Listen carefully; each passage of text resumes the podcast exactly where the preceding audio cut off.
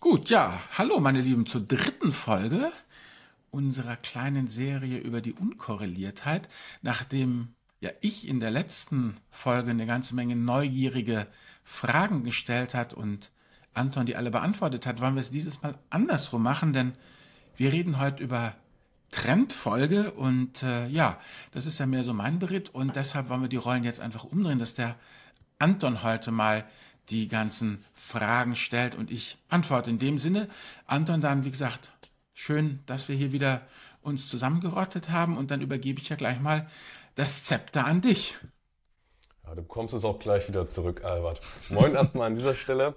Freut mich, dass es wieder geklappt hat und wie du schon angeteasert hast, das letzte Mal Covered Call, das war ja eher mein Metier bei den Covered Call Fonds. Heute mhm. geht es mal um die vor allem um die kurstechnische Unkorreliertheit. Und da versuchen wir heute mal noch mal ein bisschen mhm. Licht ins Dunkel zu bringen. Vielleicht magst du uns erstmal ganz kurz was zur Funktionsweise von Trendfolgefonds erzählen, Albert. Ähm, mhm. Wie funktionieren die? Und im Anschluss können wir dann gerne besprechen, worin die Unkorreliertheit besteht, wann sie gut performen und wann eher nicht. Aber erstmal gern die Funktionsweise.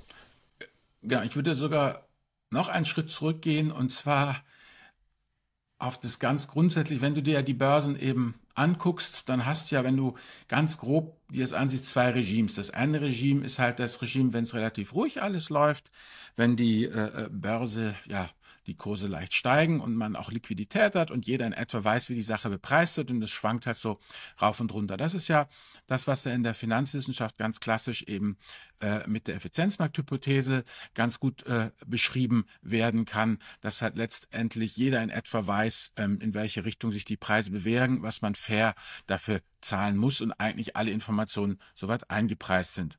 Aber nun hat sich ja in der letzten Zeit oder eigentlich in den letzten Jahrzehnten auch schon durchaus hier das Thema eben der Verhaltensökonomie immer weiter etabliert. Ich sage nur Tversky, Kahnemann oder auch Richard Thaler, die ja Bedeutendes geleistet haben, wo es halt eben darum geht, wenn jetzt an der Börse eben ja Sturm herrscht, wenn einfach nicht klar ist, ähm, wo gehen die Preise hin, wenn die Liquidität austrocknet, wenn halt sozusagen sich alle eben in die Sicherheit flüchten, dieses Thema ja, äh, wenn if panic, then panic first. Also sei der Erste, der in Panik verfällt. Und dann haben wir dieses ganz klassische ähm, Herdenverhalten, was ja eben durch die Verhaltensökonomie beschrieben wird. Also wir haben diese beiden großen Regimes, die halt sich auch sehr unterschiedlich eben ähm, verhalten eben dieses Thema, die Märkte sind halt so lange effizient, bis sie halt nicht mehr effizient sind. Und man sollte halt einfach, und das ist halt die Denke dahinter, sich verabschieden zwischen diesem, äh, ja, es läuft gut und es ist ein Crash-Szenario, sondern es ist einfach konvergent und divergent und man muss halt einfach so wie meine Mutter mir immer früher gesagt hat, es gibt kein schlechtes Wetter, es gibt nur die falsche Kleidung, sollte man halt für jedes Börsenregime äh, ja gerüstet sein und da was im Portfolio haben, was halt in der jeweiligen Situation gut ähm, klarkommt. Ähm, wenn wir jetzt einfach noch mal ganz kurz hier ins äh, Video einblenden könnten. Mhm. Ich habe so einen kleinen äh, Chart hier gemacht, den ich noch mal ganz kurz hier einfach äh, durchgehen wollte. Das ist halt das erste Bild, wo ich das nochmal habe, so konvergent und divergent. Und da siehst du, unter konvergent ist eben diese Effizienzmarkthypothese nach Markowitz. Die grundsätzliche Denke, die dort herrscht, ist, dass man sagt, es gibt Risiken, ja, aber die sind halt eben berechenbar die Verhältnisse sind ähm, stabil. Ganz klar, das ist eben die klassische Börse. Ähm, Long ist gegenüber Short einfach im Vorteil, weil wir halt einfach sagen, langfristig steigt die ganze Sache.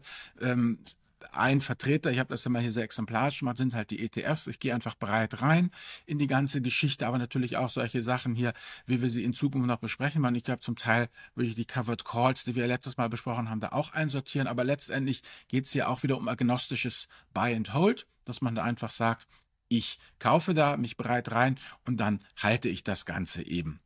Und jetzt im Gegensatz dazu eben die Verhaltensökonomie.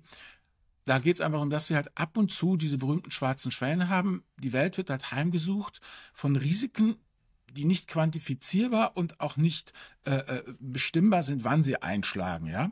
Und deshalb tradet man eben da auch nicht mehr im klassischen Aktienmarkt, sondern eben den Terminmärkten. Das hatten wir ja bei den Covered Calls ja auch schon, wo eben Long und Short, also wo steigende und fallende Preise eben gleichberechtigt sind, wo man eigentlich benachteiligt ist, wenn man eben Short geht, wie wenn man Aktien shorten will.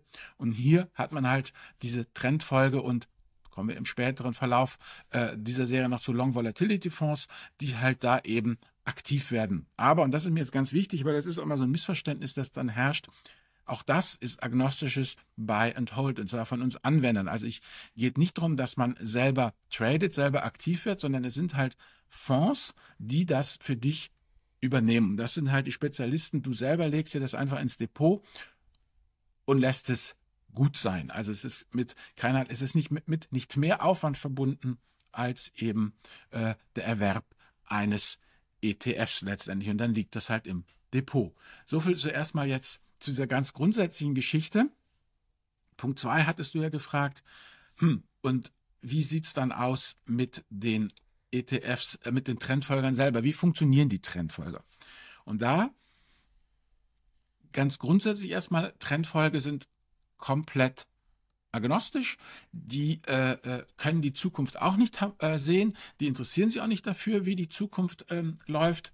Ich habe mal so eine kleine ähm, Story, die das eigentlich ganz gut ähm, illustriert. Diese Trendfolgefonds sitzen auch übrigens sehr oft gar nicht in den großen äh, äh, Zentren da der Finanzwelt in London oder in, in äh, Rio, äh, London, Tokio, was weiß ich, äh, New York natürlich, ja, sondern irgendwo auf dem Lande auch durchaus, wo die sich halt irgendwie angesiedelt haben. Da gibt es halt einen, der ähm, von Salem Abraham in Texas äh, am ländlichen Texas letztendlich äh, laufen die. Und die haben sich halt über Sam's Diner eingerichtet und waren da jetzt dann gerade so lautet die Geschichte, die Salem Abraham eben dann hier ähm, auf seinem YouTube-Kanal erzählt hat, waren die halt schwer am Traden und zwar eben äh, äh, Lebendfleisch, irgendwelche Steak-Geschichten, ja, Kontrakte und seine Jungs waren schon total aufgeregt und sagen, ja verdammt nochmal, äh, wir sind jetzt hier schon bei Preishöhen, ja, kein Mensch zahlt auch so viel Geld für ein Steak und der gute Salem hat gesagt, Jungs, doucement, wir gehen jetzt mal sowieso runter zu Sam. Wir äh, äh, wollen ja heute Abend den Tisch bei ihm haben und dann fragen wir mal, wie es aussieht. Naja, sie also runter, wollten den Tisch bestellen, ja, alles kein Problem, haben sie bekommen und dann haben sie halt auch gefragt, ja, wie es denn aussieht und Sam war halt schwer am Fluchen. Warum? Naja, sein Lokal war voll und sein Kühlhaus war leer. Das heißt, er musste kaufen, egal zu welchem Preis. So, sagt Salem zu seinen Jungs. Also, wir bleiben drin die haben sich halt die Nägel abgekaut und der Algorithmus hat aber gesagt, halten, halten, halten, halten. Und irgendwann äh, haben sie halt dann den Trade, als dann der Algorithmus gesagt hat, so, jetzt ist der Trend vorbei, jetzt dann verkaufen, haben sie dann äh, verkauft, waren heilfroh, ja, äh, dass sie da raus waren, weil das halt emotional zu belastend war. Und die, äh, äh, äh, der letzte Satz von ihm war dann halt eben, ja, und seitdem traden wir nur noch Eisenerz, davon verstehen wir nichts. Also das ist schon mal ganz wichtig. Ähm, diese Trendfolge folgen einem Trend. Sie machen ihn nicht und sie glauben auch nicht zu wissen, ähm, ob jetzt sozusagen sich ein Trend entwickelt oder nicht. Und ich habe hier jetzt mal, wenn du so nett sein könntest, und das nächste Bild einblenden. Das wäre dann eben hier Trendfolge erklärt. Was du da siehst oder was ihr seht hier auf der waagerechten Achse ist halt die Zeitachse und dann eben auf der äh, ähm, linken, der senkrechten Achse ist die Preisachse. Und in Blau sieht man, wie der Kurs jetzt eben ähm, los äh, äh, marschiert und ähm, er steigt jetzt der Kurs, er durchschneidet die erste Linie, ähm, dann durchschneidet er die zweite grüne Linie und diese zweite grüne Linie, das ist halt der Punkt. Wenn er die schneidet, dann sagt der Algorithmus, okay, es scheint so, als ob sich da gerade ein Trend ausbildet, das scheint lohnend zu sein. Wir steigen da jetzt mal ein und dann steigen die ein und dann geht der Trend halt immer weiter, wie du siehst, ähm, nach oben, geht nach oben und jedes Mal, wenn er halt weiter nach oben geht, bedeutet das für den Trendfolger eine Bestätigung seiner Hypothese, dass dieser Trend was taugt und er geht mit mehr rein. Das ist schon mal das Erste, was viele Leute nicht, ja. ja. Ja, sorry, sorry, wenn ich dich kurz unterbreche, Albert. Ähm, vielleicht wollen wir noch mal ganz kurz äh, aufgreifen, wie hm. überhaupt so ein Trend entsteht, weil äh, gerade bei den ETF-Jüngern ähm, dürfte sowas ja gar nicht existieren. Ne? Trend ist ja Hokuspokus und kann man ja eh nicht wissen. Vielleicht greifen wir noch mal kurz auf, wie überhaupt so ein Trend entsteht. Und ähm, da sind wir ja wirklich bei diesen Punkten, die du schon angeschnitten hattest. Mhm. Äh, Behavioral Finance, Verhaltensökonomie ähm, und, und um mal, mhm. um mal zu sagen, was so Trends sein können. Das kann beispielsweise auch sowas sein wie Strompreise Anfang des letzten Jahres. Ne? Strompreise steigen. Ja und die Versorger versuchen noch irgendwie sich abzusichern, noch irgendwie sich abzusichern und treiben dadurch weiter die Preise. Das gleiche gab es beim, gab's beim Gasmarkt und dadurch gibt es wirklich Trends. Also das ist kein Hokuspokus, sondern das sind sich selbst verstärkende Effekte, das ist ein Momentum, das gibt es an der Börse und das ist ein tatsächlich feststellbarer Effekt, der durch Behavioral Finance, aber auch durch sich selbst verstärkende Effekte entsteht. Und ähm, deswegen, das ist äh, kein, kein äh, Backtest-Phänomen, so ein Trend, sondern das, das gibt es wirklich. Das wollte ich noch kurz einwerfen, weil ähm, das äh, bezweifeln ja doch viele ETF. Du, jetzt hatten wir, du hast ja jetzt hier äh, die, äh, die Gas- und du habt die Energiepreise erwähnt. Du, ich sag nur, erinnerst du dich nach Corona? Der Toilettenpapierindex? Das war ja auch ein Trend. Ich meine, auf einmal war nichts mehr da, die Preise schossen nach oben und äh, ganz klar.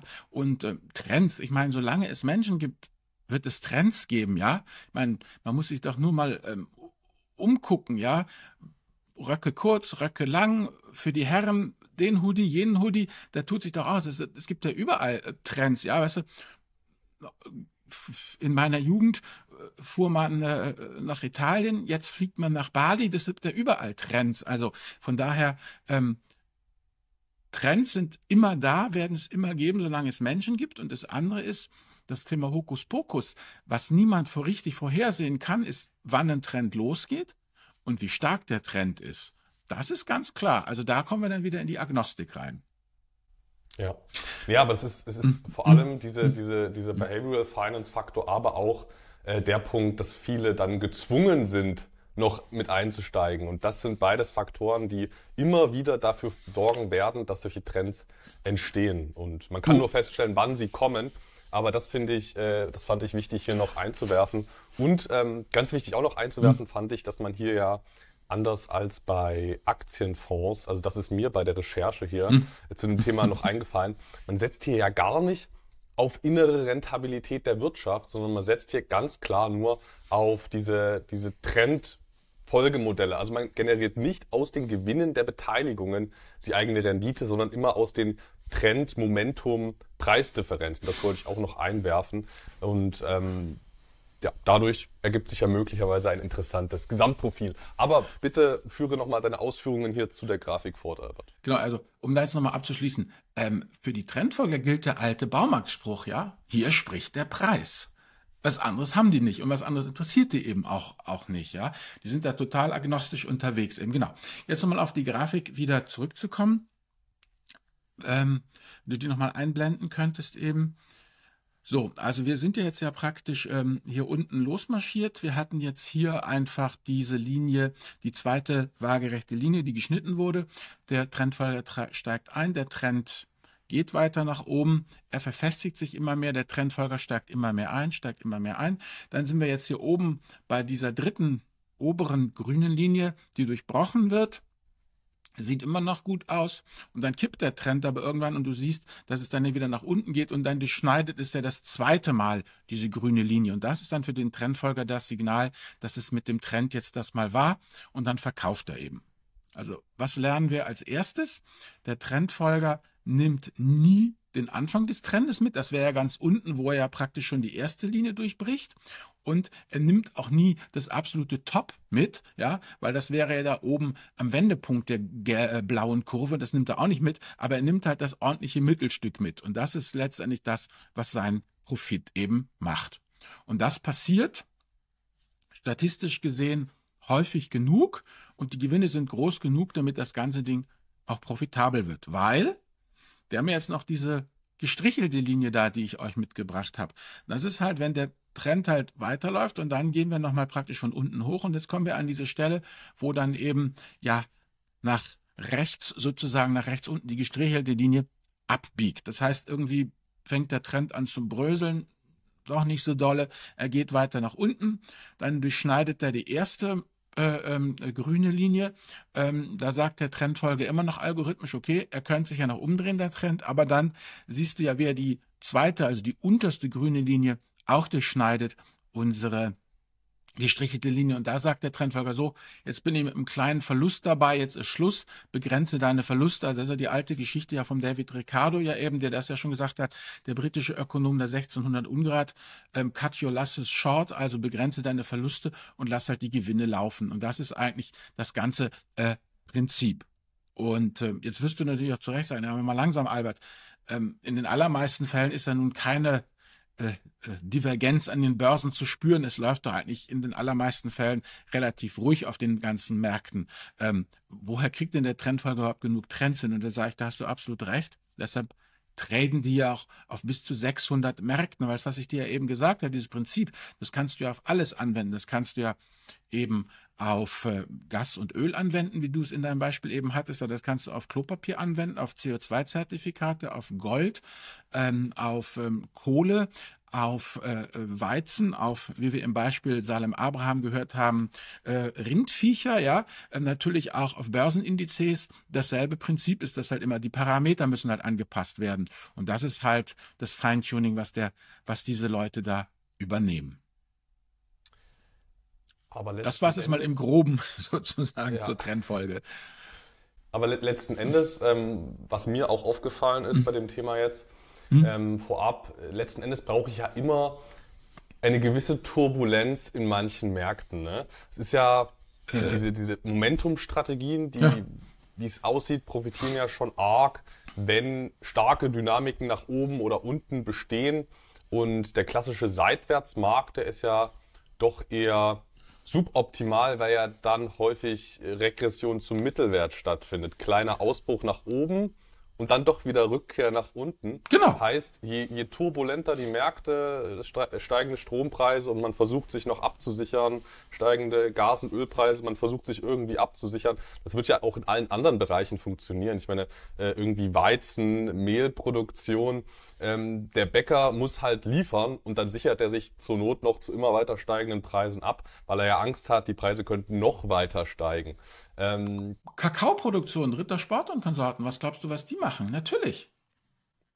Ja, klar. Aber, aber, aber ich denke, das ist auch wichtig zu erwähnen, dass das gerade hm. solche Szenarien sind, hm. wo man Stärke zeigen kann mit solchen Strategien. Viel Dynamik und die eher moderaten Szenarien ja vermutlich doch eher ja, von mäßigem Erfolg. Absolut, da gibt es ja sogar ein Fachwort in der Branche, Whipsaw. Das ist genau das, was du sagst, dieses nutzlose Rumgeeiere um den Mittelwert, genau. Aber dafür hast du ja nachher, kommen wir noch in der Portfoliokonstruktion, ja auch andere Produkte, ja, also ähm, wenn du halt wie letztes Jahr ja, starke Tendenzen hast, gerade nach unten, die einfach stärker sind als nach oben, äh, da können die halt ihr, ihr sogenanntes Krisenalpha genau richtig ausspielen.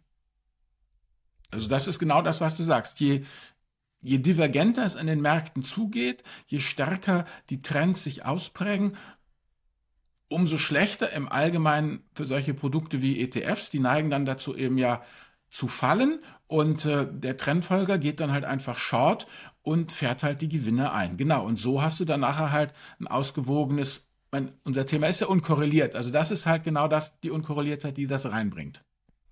Und was mir jetzt gerade eben auch noch einfällt, ist ja der Fakt, dass dieses, mhm. Also das Momentum ETFs sind ja letzten Endes auch so eine Form von Trendfolgeprodukten. Ne?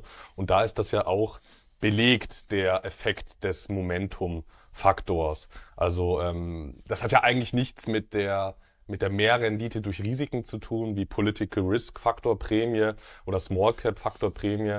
Ähm, Momentum ist ja auch bei Aktien eine, eine durch Trends erzielbare Mehrrendite. Also auch dort ist dieser Effekt wissenschaftlich belegt. Von daher halte ich das auch für plausibel, dass das genauso in den anderen Märkten funktioniert. Mhm. Wollen wir jetzt mal in den Grafiken weitermachen oder? Ja, ich würde gerne noch mal eine letzte Grafik hier ranbringen, ja. die nämlich gerade hervorragend zu dem passt, was du sagst. Also die dritte Grafik, die ist ähm, hier ähm, von, ähm, von der Firma ACR.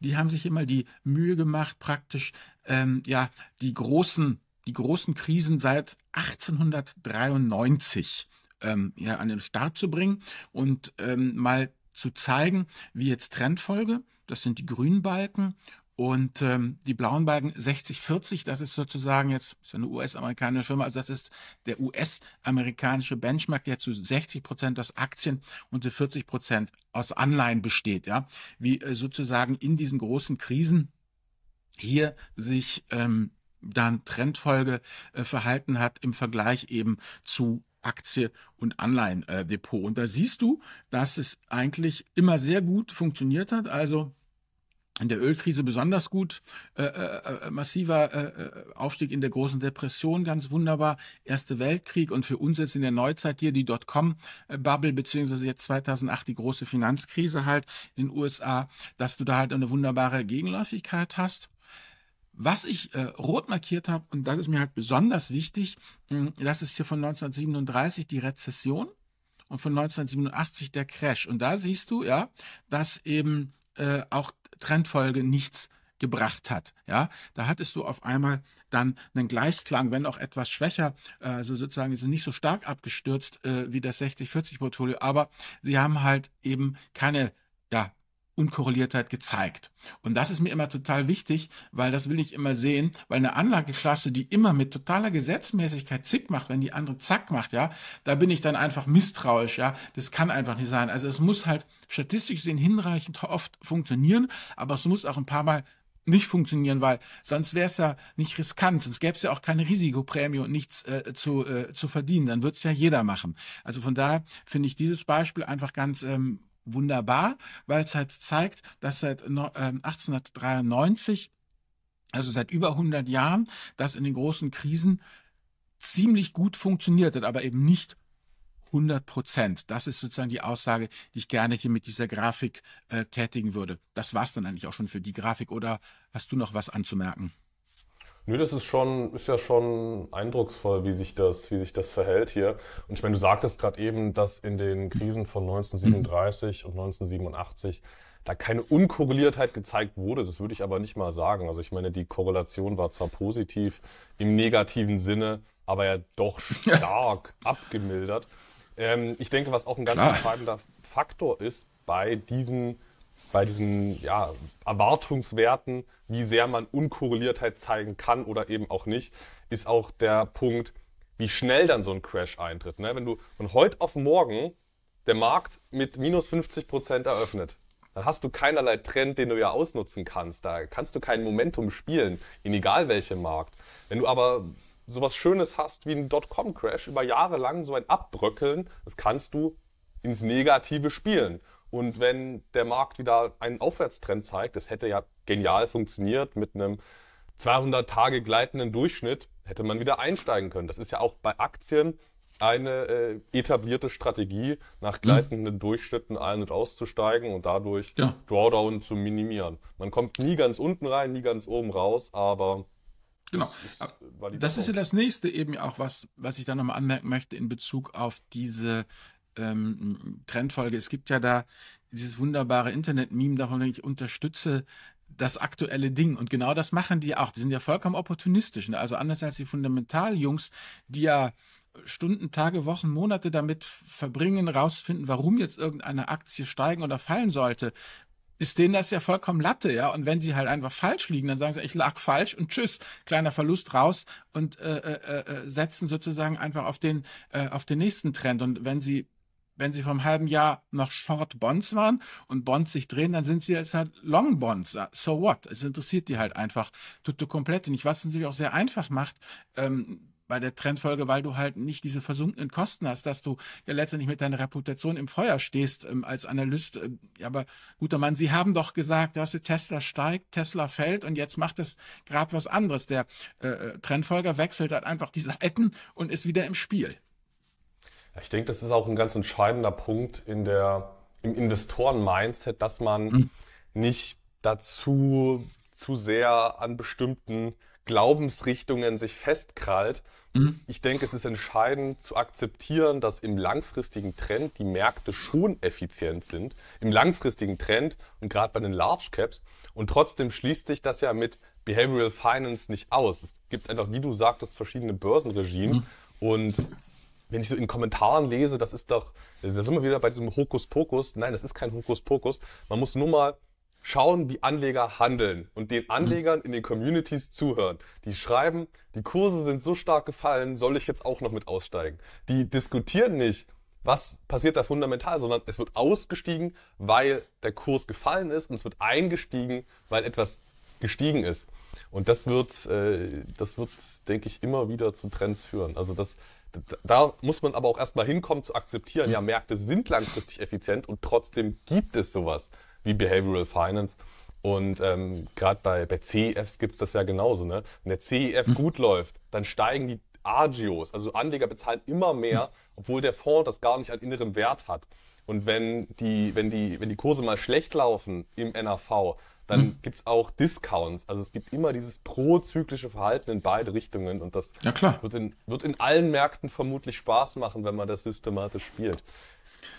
Genau, da gibt es ja den Andrew Lowe halt mit seinem Buch über die äh, äh, Adaptable Markets halt, wo, wo er genau le letztendlich eben das äh, zu, zusammenführt. Also ähm, der ist ein Finance-Professor, äh, wird auch als einer der nächsten äh, Nobelpreiskandidaten gehandelt, halt Andrew Lowe, der halt genau hier die Effizienzmarkthypothese und diese äh, äh, Verhaltensökonomie eben ähm, zusammenführt und und genau das letztendlich könntest du für deine Aussage auch den Nobelpreis bekommen, weil das ist letztendlich die Quintessenz seines Buches, das du hier gerade vorgestellt hast. Es ist halt es ist halt kein kein Widerspruch, aber es erfordert Nein. es erfordert einfach eine eine realistische Betrachtung der Dinge. Ja, natürlich werden hm. Unternehmen langfristig möglichst fair gepreist, aber trotzdem gibt es eben noch den Menschen, der diese Handlungen ausführt und der ist hochgradig emotional getrieben. Und, ähm, ja, oder auch durch die Regulatorik eingezwängt. Man erinnert sich doch mal an die armen Schweine von Fairriester, als das Corona-V kam. Als es so brutal runterging. Die hatten ja in ihrem Fairriester, war eigentlich eine gute Sache. Ähm, eine ganze Menge Aktien halt für, für Rendite. Aber dann hat die Regulatorik sie einfach gezwungen, ja, weil weißt du noch, wie im, im März 2020 die Preise brutal runtergingen, ja, und du gar kein richtiges Pricing mehr betreiben konntest. Also wurden sie durch die Regulatorik gezwungen, alles auf den Markt zu kippen. Und äh, das ist ja auch total prozyklisches Verhalten. Und nicht, weil die Menschen, die es gemacht haben, irgendwie blöd waren oder panisch, sondern weil einfach äh, die, Regu also die Regulatorik sie dazu gezwungen hat. Also für mich ist die Regulatorik sozusagen sowieso einer der größten Garanten äh, für, äh, äh, ähm, für Trends, weil die nämlich die Institutionellen dazu zwingt, ja, sich berechenbar zu verhalten. Und das ist halt das Tödlichste an der Börse. Das gibt es ja nicht nur bei Fairriester, sondern da kann man sich diese gesamten, nein, nein. Äh, diese gesamten äh, Asset-Liability-Modelle mit Risikobudgets ansehen bei Versicherungen. Und wenn die Aktien mhm. fallen, dann geht man halt raus. Einfach aus Prinzip, weil das Risikobudget aufgebraucht ist. Und wenn die Aktien steigen, ja. steigt man ein. Das, da gibt es so viele Trendtreiber in den Märkten. Ähm, wollen wir uns jetzt nochmal die, die vierte ja. Grafik von dir ansehen? Ähm, genau, das wäre ja praktisch hier ähm, die äh, Grafik, wo ich das nochmal eben ähm, zusammen gemischt habe. Und zwar ähm, siehst du da praktisch seit September 2007 bis eben jetzt, ähm, also äh, September 2022, es hat einfach sich so, so ergeben, weil, weil der SG-Trend dann da anfing. Ähm, das ist der der Trendindex kommen wir gleich noch. Also du siehst jedenfalls äh, die Zeitraum eben hier die drei äh, Kurven. Ich habe ähm, das Grüne, äh, das Blaue, das ist ähm, Beta sozusagen, MSCI ACWI, der All Country World Index, einfach als Repräsentant ähm, für den breiten Aktienmarkt. Dann ähm, habe ich den SG Trend, das ist der ja, wie soll ich sagen, das, was im, im, im ETF-Bereich der MSCI World ist, ist halt im Trendbereich der SG-Trend von der Societe Generale, also der Goldstandard, der einfach ähm, die zehn äh, größten Trendfolgefonds umfasst, die ähm, täglich ähm, ihre Gewinne äh, oder Verluste äh, reporten Wichtig ist Nachkosten, also es ist eine Nachkostenkurve. Äh, äh, ähm, also die Strategie selber verdient mehr, aber die ziehen halt oder weniger, je nachdem wie es halt ist. Jedenfalls ähm, die die die Kosten sind da schon alle abgezogen. Das ist mal ganz wichtig zu wissen. Und das ist sozusagen mein Proxy jetzt halt für Trend. Und dann, wenn du das Ganze halt 50-50 einfach zusammenmischt, was du dann eben ähm, rausbekommst, das ist halt die purpurne Kurve. Und da siehst du halt hier ähm, 2008 ähm, der äh, rote Kreis ganz links, ähm, wie halt da eben der Trend in der Subprime-Krise massiv ansteigt, während die Kurse halt äh, ja auf fast 50 Prozent runtergehen. Dann siehst du ähm, hier das Corona-V, ähm, was im, äh, äh, im blauen Bereich, also im, im ACWI-Bereich viel stärker ausfällt, während es nur ein relativ kleiner Einbruch in der Purpurlinie gibt. Und dann siehst du halt, wie dann eben ähm, ab 22 hier die Trendlinie, die grüne Linie massiv nach oben schießt und dann hast du halt ähm, ganz rechts im Bild dieses Kuddelmuddel, ähm, wo dann eben Trend weiter nach oben geht und blau massiv nach unten geht und ähm, die, die Mischung aus den beiden sich relativ stabil hält. Also das Ziel ist übrigens, vielleicht um das nochmal ganz klar zu sagen, ähm, dass du die ähm, Volatilität halt glättest, nicht, dass du fantastische Renditen bekommst. Ja, also das ist immer so eine Geschichte, ähm, die ich auch eben oft höre. Es geht hier einfach darum, das Ganze erträglicher ähm, zu gestalten, dass eben die äh, Leute drinbleiben, weil um das nochmal aufzugreifen, was du gesagt hast, von wegen Kurse sind so und so gefallen, ja, soll ich aussteigen? Nimm einfach mal hier unten diesen Zacken, der jetzt hier relativ undramatisch aussieht, aber wir erinnern uns alle an die Subprime-Krise, wie massiv das da runtergegangen ist. Und wenn du halt ganz unten praktisch äh, da bei der blauen Kurve schon ausgestiegen bist, weißt du selber, ist wie bei Boxern, they never come back. Die wenigsten Leute steigen dann wirklich ein oder sie steigen erst viel später ein. Das heißt, wenn einfach diese Kombination, diese unkorrelierte Kombination letztendlich, egal welche Assetklasse, dass es dir hilft, einfach im Markt zu bleiben und den ganzen Aufstieg mitzunehmen, äh, dann hast du einfach schon so viel dadurch äh, äh, gewonnen, weil das geben diese Kurven ja nie wieder. Wie viele Leute dann schon aufgrund der hohen Volatilität aussteigen und, und rausfallen aus der ganzen Geschichte und dann nur noch ähm, Tagesgeldrendite haben.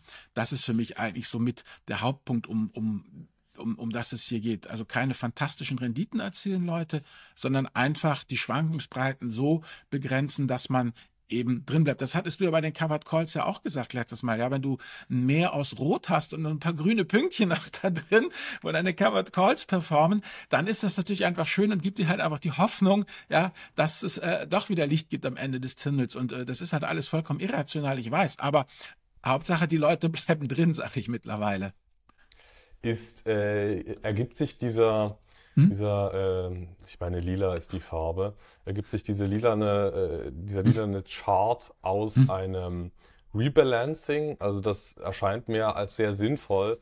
Wenn ja, ja, das ist der Klassiker, das ist halt sehr theoretisch, sind ja zwei Indizes, monatliches Rebalancing, ja. Okay. Also, ja, also finde, das ist ja ein offensichtlicher Renditetreiber. Wenn man hier im, im, im, im Subprime-Crash einen, hm. einen Anstieg hat beim SG-Trend, und umgekehrt fallende Kurse macht es ja in der Regel dann Sinn zu rebalancen und dadurch ergibt sich ja dann vermutlich auch diese aktienähnliche Rendite im Gesamtprofil.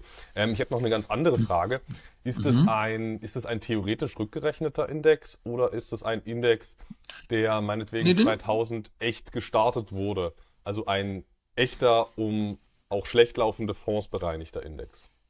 Okay, also den SG Trend, wie gesagt, den äh, gibt es schon seit 2001. Ab wann der jetzt genau wirklich live aufgeregt wurde, ab wann er zurückgerechnet ist, das äh, müssen wir nochmal recherchieren, wenn nochmal was für die Shownotes. Was ich aber sagen kann, ist, dass er sich ja wirklich ähm, auch im Jahr in den ganzen Jahren, Jahrzehnten, 20 Jahren so verhalten hat, wie er es jetzt hier aktuell eben auch gut. Wir hatten ja auch das Thema, was du ja schon mal angesprochen hattest, eben auch von wegen äh, Survivorship Bias und diese ähm, Geschichte, was halt eben drin ist. Es sind halt eigentlich immer die die größten ja, Fonds drin und die gibt es halt eben auch schon seit vielen, vielen ähm, Jahren. Äh, die, die, die in diesen äh, Fonds drin sind. Und äh, ja, SG Societe Generale bemüht sich auch hier dieses ganze Thema eben Backfill-Problematik äh, oder auch die Problematik halt in äh, Bezug auf äh, Survivorship Bias, das äh, bestmöglich alles rauszurechnen. Und der SG-Trend wird halt einfach ja in der ganzen Branche als der Standard angesehen, ähm, an dem man sozusagen die, die Performance dann äh, messen kann von, von Fonds. Also sind, wie gesagt, die zehn größten, aktuell zehn größten Trendfolgefonds der Welt drin, gleichgewichtet. Ähm, einmal im Jahr wird halt geguckt, wird ein Rebalancing dann gemacht, ähm, gibt es halt neue Fonds oder alte gehen halt raus, wenn nötig. Und wichtig ist eben auch, das sind nicht irgendwelche Fantasiefonds, äh, die äh, womöglich existieren, aber keine neuen Kunden mehr annehmen. Das sind alles auch äh, letztendlich investierbare Fonds, die eben ihre Tore noch nicht geschlossen haben für neue Kunden.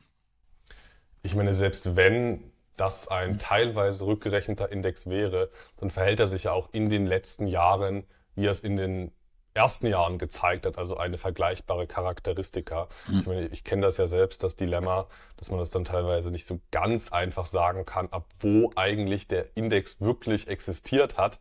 Und äh, Indizes dann so zu bauen, dass man auch die nicht mehr existenten Titel da integriert, das ist ein Thema für sich, das ist gar nicht so einfach. Aber die grundsätzliche Tendenz, jetzt mal Survivorship Bias hin oder her, die, die, die grundsätzliche Tendenz ist ja klar erkennbar und die Charakteristika mit mhm. dem unkorrelierten Profil, das wird, denke ich, auch äh, ersichtlich.